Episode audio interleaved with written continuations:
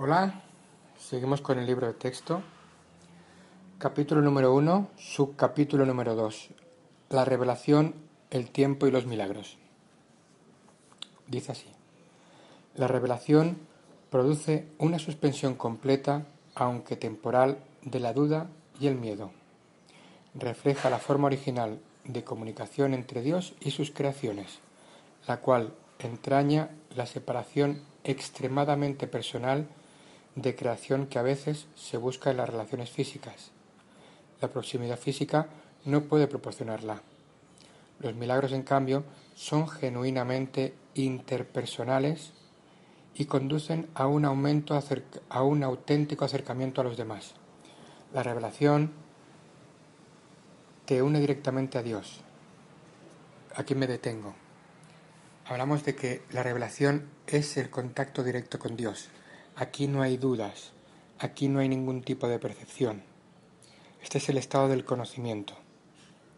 Bien. Continúo. Los milagros te unen directamente a tu hermano. Ni la revelación ni los milagros emanan de la conciencia, aunque ambos se experimentan en ella. ¿Qué significa esto? Que la conciencia sigue siendo ego. El ego está fragmentado en inconsciencia y conciencia. Pero el estado natural de la mente superior es el conocimiento. La conciencia es el último paso para entrar al conocimiento. No podemos entrar al conocimiento sin haber sido antes conscientes de lo que éramos inconscientes. ¿Comprendes esto? Primero soy inconsciente, miedos, culpas, creencias erróneas, las transformo en conscientes, significa las libero de mi inconsciente y las transformo les doy la identidad que realmente tienen, bien, comprensión, y las perdono, las bendigo y las expío, y una vez que son conscientes, ya automáticamente puedes pasar al conocimiento. No se puede pasar del inconsciente al conocimiento. Antes hay que transformarlo en conciencia. Bien, tener una vida consciente es tener una vida basada en ser conscientes saber qué es, qué es lo real y qué es lo falso, quién eres tú y quiénes son los demás. ¿Bien? Continúo.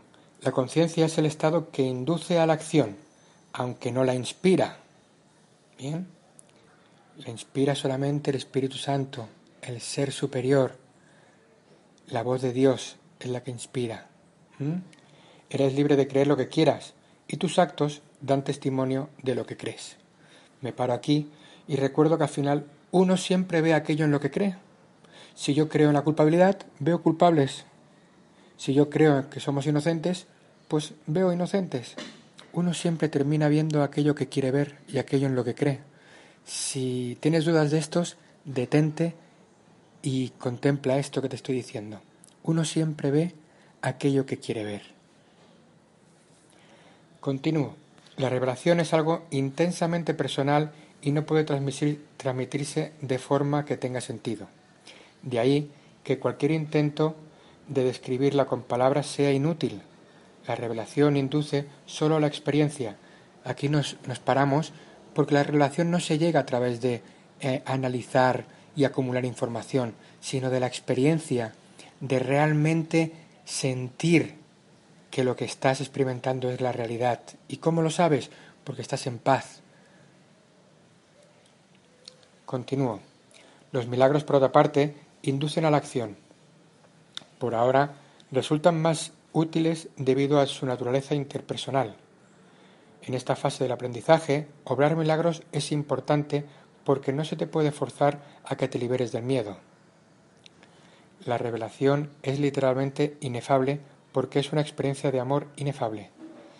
Durante el aprendizaje, lo único que podemos hacer en este caso, dice el curso, eh, tenemos que estar obrando milagros, ¿bien? Eh, porque nadie te puede obligar que te liberes de aquello que está oculto. No puedes liberarte porque te obliguen o porque tú te obligues. Puedes liberarte a través de atenderlo, trabajarlo, liberarlo, que significa entregarlo y pedir al Espíritu Santo que te ayude a transformar todo ese inconsciente, que te ayude a corregir todos esos errores. ¿Bien? La La reverencia se debe reservar solo para la revelación. a la que se puede aplicar perfecta y correctamente. No es una reacción apropiada para los milagros porque un estado de reverencia es un estado de veneración, lo cual implica que uno de rango inferior se encuentra ante su Creador. Aquí nos quiere decir que no tenemos que hacer reverencia frente a los milagros. Los milagros es algo que ocurre naturalmente en nuestra mente, somos obradores de milagros. No es alguien externo que gracias a él estamos eh, haciendo algo que sin eso no podríamos. El Espíritu Santo nos recuerda lo que hay en nosotros ya. No nos da nada que no tengamos. Simplemente nos recuerda aquello que ya está en nosotros. No hay que hacer reverencias frente a eso. Simplemente dar gracias por permitir que uno pueda acceder a esa verdad que ya permanece en uno. Frente a una revelación del Padre directa, ahí sí que hay que hacer reverencia. Reverencia es una muestra de gratitud y de humildad. Recuerda esto. Continuamos. Tú eres una creación perfecta y deberías sentir reverencia solamente en presencia del Creador de la perfección. El milagro es, por lo tanto, un gesto de amor entre iguales. Los que son iguales no deben sentir reverencia de unos por otros, pues la reverencia implica desigualdad. Por consiguiente, no es una reacción apropiada hacia mí. Un hermano mayor merece respeto por su mayor experiencia y obediencia por su mayor sabiduría. También merece ser amado por ser un hermano y devoción si es devoto. Es tan solo mi devoción por ti lo que me hace merecedor de la tuya. No hay nada con respecto a mí que tú no puedas alcanzar. No tengo nada que no proceda de Dios. La diferencia entre nosotros, por ahora, estriba en que yo no tengo nada más. Esto me coloca en un estado que en ti es solo latente. Bien, aquí nos dice el maestro, este curso es un regalo porque el maestro nos habla constantemente. Y aquí el maestro nos está recordando que él no tiene nada que nosotros no tengamos. Nosotros tenemos la misma capacidad de Él, los mismos dones y el poder que tiene Él. Lo que ocurre que la diferencia entre Él y nosotros es que para Él no hay ninguna opción más que ser el Hijo de Dios. Y para nosotros eso es un estado latente, significa que a veces nos acordamos y la gran mayoría lo olvidamos. Por eso seguimos en el conflicto, porque no somos capaces de reconocer única y exclusivamente que lo que somos es amor. Bien, continúo. Nadie viene al Padre sino por mí. No significa que yo esté en modo alguno separado de ti o que sea diferente, excepto en el tiempo, y el tiempo no existe realmente. Bien, ¿qué significa esto? Que nadie viene al Padre sino por mí, que el Maestro Jesús es el que tiene el camino para llegar al Padre. ¿Por qué? Porque Él lo caminó él sabe cómo transformar este ego. ¿Por qué? Porque Él lo consiguió. Recuerda que Él estuvo aquí, encarnado, y Él nos vino a mostrar el camino de cómo trascender al miedo y cómo transformarlo en amor. Por eso, Él sí que es un maestro. Los demás todos somos alumnos, sus alumnos, y Él es el camino para llegar a Dios, porque Él tiene las claves, la fórmula, las herramientas y la enseñanza que realmente garantizan llegar a Dios. ¿Qué es Dios? El reino de los cielos es un estado mental, es estar en paz, en amor, en dicha, en plenitud. Bien. La afirmación tiene más sentido desde el punto de vista de un eje vertical que de un horizontal. Tú estás debajo de mí y yo estoy debajo de Dios. En el proceso de ascensión yo no estoy más arriba porque sin mí la distancia entre Dios y el hombre sería demasiado grande para que tú la pudieras salvar. Yo salvo esa distancia por ser tu hermano mayor, por un lado, y por el otro, por ser un hijo de Dios. La devoción que les profeso, que les profeso a mis hermanos es lo que me ha puesto a cargo de la filiación, que completo porque formo parte de ella. Tal vez esto parezca contradecir la afirmación, yo y el Padre somos uno, pero esa afirmación consta de dos partes en reconocimiento de la mayor grandeza del Padre. ¿Qué es la filiación? La filiación es la unión de todas las mentes en una, en la mente superior. Solo en la mente superior las mentes pueden estar unidas, porque en el ego las mentes están fraccionadas, separadas. La filiación es la suma de todas las mentes. Por eso Dios solamente le habla a un hijo, porque Él solamente tiene un hijo. y por eso solamente le habla a una mente, y en esa mente es donde están todos los hijos de Dios, y todos escuchan la misma voz. ¿De acuerdo? Continúo. Las revelaciones son indirectamente inspiradas por mí debido a mi proximidad al Espíritu Santo y a que me mantengo alerta para cuando mis hermanos estén listos para recibir la revelación. De esta manera puedo obtener para ellos más de lo que ellos podrían obtener para sí mismos. El Espíritu Santo es el mediador entre la comunicación superior y la inferior y mantiene abierto para la revelación el canal directo con Dios hacia ti. La revelación no es recíproca, procede de Dios para ti, pero no de ti para Dios o hacia Dios. ¿Esto qué significa? Que las revelaciones son el, acceso a la voz de Dios directamente. ¿Bien? Y solamente es de arriba abajo y de forma vertical, del cielo a la tierra, de la mente superior al Hijo de Dios, no en horizontal. ¿Bien? El milagro reduce al mínimo la necesidad del tiempo. En el plano longitudinal u horizontal, el reconocimiento de la igualdad de los miembros de la afiliación parece requerir un tiempo casi interminable. ¿Qué significa esto? Me paro. Que el ego siempre, siempre, siempre te dice que con el tiempo, que con el tiempo podrás ser libre, podrás estar en paz, podrás no sé qué, que con el tiempo y si la vida te lo permite, ¿verdad? Y eso es un error, el tiempo no es real, tú puedes ser libre ahora, tú puedes estar en paz ahora, es más, solamente puedes sentirte libre y en paz ahora, en el instante presente. Es el único instante en el que puedes ser y elegir de nuevo qué quieres ser.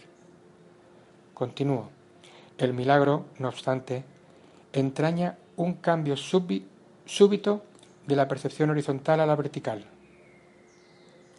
Esto introduce un intervalo del cual tanto el que da como el que recibe emergen mucho más adelantados en el tiempo de lo que habían estado de otra manera. El milagro, pues, tiene la propiedad única de abrir el tiempo en la medida en que hace innecesario el intervalo de tiempo que abarca. No existe relación alguna entre el tiempo que un milagro tarda en llevarse a cabo y el tiempo que abarca. El milagro sustituye a un aprendizaje que podría haber durado miles de años. Lo hace en virtud del reconocimiento implícito de la perfecta igualdad que existe entre el que da y el que recibe en la que se basa el milagro. Eh, esto es lo que estaba comentando antes, ¿verdad? El milagro ocurre en el instante presente y sustituye un aprendizaje que podría haber durado miles de años. Significa que lo que la vida te hubiera tardado miles de años en enseñar a base de sufrimiento y sacrificio, las enseñanzas del curso te lo ofrecen ahora, ahora. Y se produce el milagro, que es el ser consciente, el darse cuenta. ¿Verdad? Por eso el milagro em, deshace el tiempo, porque el milagro hace que el tiempo no sea necesario para poder experimentar paz ahora. Eso es una elección que elegimos nosotros, estar en paz ahora o mirar a ver si el tiempo y con los años encuentro la manera de estar feliz. Esto es un error. Yo recuerdo que cuando tenía 20 años decía, bueno, a los 30 voy a ser inmensamente feliz. A los 30 decía, uff, a los 35 seguro, seguro. Y así sucesivamente, hasta que me di cuenta que yo ya era feliz. Mi estado natural ya era felicidad.